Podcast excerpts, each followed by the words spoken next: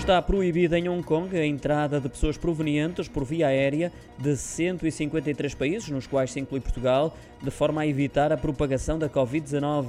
A medida vem reforçar uma lista de países que já eram alvo eh, desta suspensão, que inclui agora passageiros oriundos não só de Portugal, mas também de países lusófonos como Angola, Moçambique e Cabo Verde. A suspensão, que afeta todos os países classificados como de alto risco pelas autoridades de Hong Kong, entrará em vigor no domingo e durante um mês.